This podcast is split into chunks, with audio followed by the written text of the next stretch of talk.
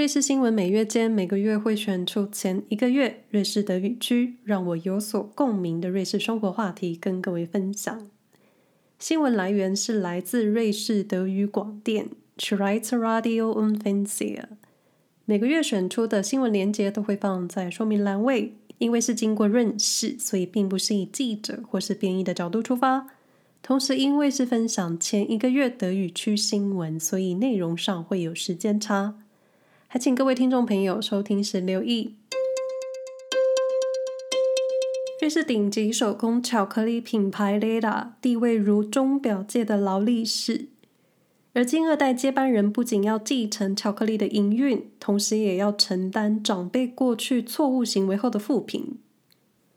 Leda 巧克力创办人 y o g a Leda 多年来被指控反对堕胎、涉及同恐，也就是恐惧同性恋，而登上新闻版面。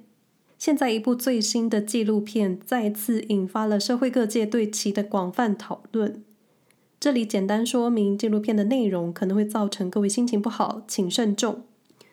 一九九五年，这位巧克力品牌创办人和他的伙伴接管了位于圣加仑的福音派教会，他们在那里创办了一座所谓的自由教堂，以及一所富有寄宿学校的私立基督教福音教派学校。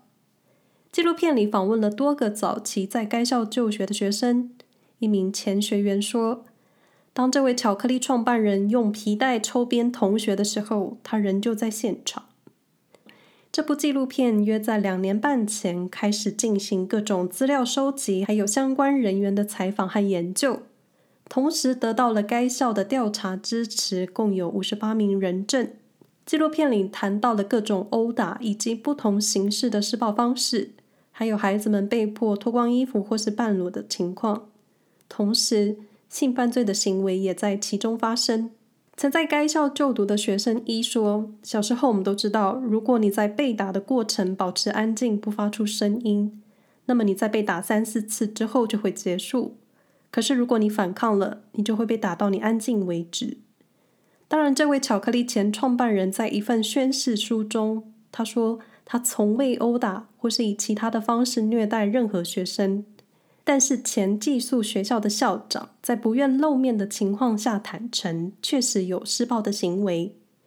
不过，大多数的指控行为都超过了法定的追诉时效，因此不会受到法律调查。纪录片播出的隔天，引起各方的讨论，品牌、消费者还有赞助伙伴。每年九月底的苏黎世电影节，今年也首次由 Leda 赞助。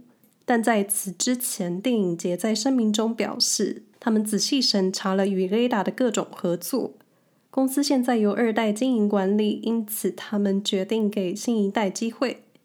但因为负面声量过大，苏黎世电影节在九月二十三日瑞士时间晚间发布声明，与 Leda 赞助关系结束。是说电影节根本还没开始就撤下赞助了。消费者怎么看？一名顾客表示，这样子的人应该受到追责。有人表示，他曾经买过他们的巧克力，现在决定不再用钱钱下架。有人觉得公司的产品品质和争议问题无关，巧克力是无辜的。在纪录片播出之后，前创办人仍然否认所有指控，但是 Lada 的形象再次崩坏是既定的事实。换作是你们，又会怎么做呢？拒绝消费支持，还是认为巧克力真的是无辜的？气候变迁已经成为必须关注的话题，关注不够，还需要做出改变。瑞士联邦政府正在启动一项新的农业和气候策略，策略目标是支持农民家庭在气候变迁的影响之下，还能生产足够的粮食。同时，为了落实气候目标而做出贡献。这项策略将影响整个粮食的消费链，包含农业、贸易和消费者。具体目标包含：至二零五零年，瑞士农业应以适应气候和地点的方式生产。即使瑞士人口持续的增长，但能落实至少百分之五十的自给自足。同时，瑞士国内农业生产的温室气体排放量。也应比一九九零年减少百分之四十。当然，落实这些目标需要一系列的措施，包括农业适应气候的耕作方式，以及提高消费者的环保意识。通过教育和资讯的传递来改变消费者的饮食习惯。其中一项是减少吃肉。根据联邦食品安全和兽医事务办公室的数据，瑞士居民食肉的平均数字高过建议摄取数字的三倍。为了环境与个人健康，瑞士居民应该减量肉类的摄取，应转为更健康、更均衡的饮食习惯，以减少食品所产生的碳足迹。当然，尊重个人选择在瑞士还是非常重要的。农业策略也包含提供农业和零售业人员的专业人士在职业上的各种技能培训，并且制定一项反对食物浪费的行动计划。所投入的资金也将用于植物的育种，用以获得能够适应未来气候条件的农作物品种。全新的用水观念也将协助农民克服干旱期、农作虫害的各种挑战。环境核算数据显示，二零二零年瑞士家庭的食品碳足迹达到了一千六百八十万吨的二氧化碳，占瑞士家庭温室气体总排放量的四分之一，蛮高的。我个人是觉得，以上的各项规划都是一个非常好的政策，但真正需要影响的是制造食物的供应厂商和商业的行销部门。你可以教育和要求农家与消费者提高环保意识，但你可能无法阻止业者想要增加营收的业绩数字。根据二零二三年三月联邦法院裁定，任何在瑞士进行乞讨的人都不允许留在瑞士。而今，瑞士巴塞尔城市州十一名来自东欧的乞讨者将被驱逐出境。巴塞尔城市目前正在积极的进行这项法案，为此还成立专门的警察巡逻队，专找外国的乞讨者。他们怎么做？当巡逻队遇到了来自欧盟或是欧洲自由贸易联盟国家的乞讨者的时候，他们会用乞讨者的母语进行广播。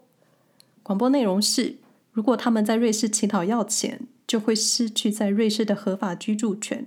一名参与巡逻的警官表示，目前大约有十五到二十名来自东欧移民在巴塞尔讨钱。警方发言人表示，自警察巡逻以来，已经有超过五十个人听过这种广播的消息，并且发布了十一份正式驱逐令。这些被驱逐的人必须离开瑞士，否则将面临未来禁止进入瑞士的风险。除了巴塞尔，伯恩州也采取类似的行动来驱赶东欧的乞讨者。伯恩州自二零一八年以来一直想办法驱赶乞讨者。自联邦法院裁定驱逐合法之后，这让如何处理乞讨的问题更广泛的被讨论。说真的，我个人的心情。虽然说路边乞讨普遍被认为有碍市容，但我更怕直接走到面前跟我要钱，以及试图兜售奇怪产品的人。主动要钱和被动乞讨，在世界各国真的都是大写的一个难字。我们今年不省了，苏黎世市政府近期宣布了一个令人惊讶的冬季节约计划。就是他们不节约了。是的，你没听错。苏黎世市政府正式成为瑞士第一个宣布今年冬季不节约、不节省能源的城市。我也是很惊讶。在其他城市纷纷关闭温泉、停止夜间建筑的照明，甚至将游泳池的水温调降，以确保冬季能源能够供应稳定的时候。苏黎世市议会决定今年什么都不做，听起来有些不可思议，但市议会有话要说。苏黎世市政府能源部长解释，有关单位评估了现状，发现现阶段比去年好很多，所以没有必要再下达节约能源的命令。储存天然气的设备已经满了，储存的水能源也足够，而且位在法国的核电厂已经恢复运作。所以一切都会很好，而且能源部再次强调，没有必要危言耸听，就是不需要自己吓自己。但是对于一般的节约能源措施，还是会继续进行的。比如说，电车内的暖气会减少，而且进行最佳化的水处理，减少公务车辆的清洗等等的。当然，如果情况需要，必要的节能措施还是会重新启动。师傅强调，他们坚持在真正需要的时候才会采取节约能源的行动，而不是一昧过度的担心。拥有七十二道自然瀑布的 l o u d b u r n e r 观光旅游业在这里已经成了一个严重的挑战。近来因游客的大量涌入，让这个只有两千三百名居民的小镇压力山大。当地居民近期不约而同表达不满，感到他们的家园正在变成一座游乐园。部分居民甚至感觉他们就像游乐园的员工。这股不满的情绪日益升温。问题的核心之一是一日旅客造成的交通问题：开车来、下车、拍照、离开。尤其这个小镇还是禁止汽车驶入的自然保护小镇。游客们为的是瑞士最美瀑布而来，而 Lauterbrunnen 位于少女峰地区东侧的山谷，有着绝美的风景。邻近的 Interlaken 加上社群媒体的宣传推波助澜，这让邻近的山谷居民在今年夏天承受了不少怨气。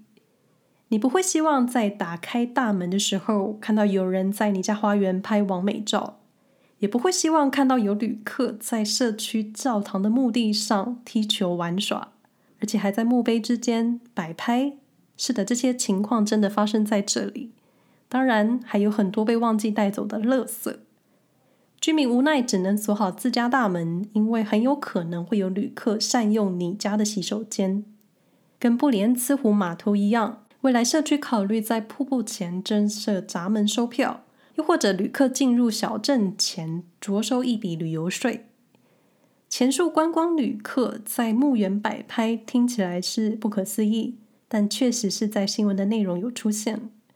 虽然说自然景点是所有人共享，瑞士居民也没有架设护栏阻止大家前往，但是相互尊重、保持应有的旅游礼仪，这一点在全世界观光都非常重要。你认为瑞士应该接收更多移民吗？面对申请入籍瑞士的移民来说，这个问题是要让申请人知难而退，充满尴尬吗？在申请瑞士护照的时候，很有可能会被问到一些奇怪的问题，好比请说明超市里的瑞士 cheese 品牌，还有还有，Muta 山谷的奶牛，它的毛是什么颜色？又或者，你的孩子有上游泳课吗？这一点跟入籍瑞士其实一点关系都没有，但在瑞士 Canton Streets，申请入籍者很有可能会被问到这些问题。来自 Freie Schweizer 的研究，这里的入籍考试有些问题听起来莫名其妙，好比 Muta 山谷的奶牛毛色其实没有标准答案，这也引起了一些争议，尤其是一名在 Schweiz 住了三十年的意大利籍移民。他被拒绝入籍的原因，仅仅是他不知道动物园里熊和狼其实是关在同一个围栏里的。诶，我也不知道这两个动物是可以关在一起的吗？即便瑞士联邦最高法院曾在二零一九年谴责了 Schwyz 市政府的入籍做法，但这样的情况没有什么改变。专家表示，入籍瑞士考试应该保持合理性。而不应该让入籍的程序超出普通瑞士居民的预期。此外，入籍考试中的笔试问题部分已经过时，需要更新。比如说，如果你必须在两本护照中选择一本，你会选择哪一本？意思就是，现在申请瑞士护照的你，可能会有两本护照，你必须在两本护照里选一本。是否暗示你要放弃自己的母国国籍？即便瑞士允许双重国籍，这个问题岂不是很为难？瑞士入籍人数是根据该州的外国常住人口数来衡量，每个邦州的入籍人数限额不同，考试流程和方式也不同。各位可以回头听听 Podcast 单集七十集，有我们家欧盟先生的各种入籍流程，还有惊人的收费账单。以上是瑞士新闻二三年九月间，生活小事总会牵着大事，希望各位有事没事也关注其他更有意义的新闻。瑞士新闻每月间每个月会分享前一个月我觉得有意思的瑞士德语区新闻。基于专业度还有时间，我无法分享更严肃、更重要的瑞士政治或是财经军事新闻。但希望各位记得，世界上还有很多更重要、更值得关心的事。感谢各位的收听，没有意外的话，我们下个月再见。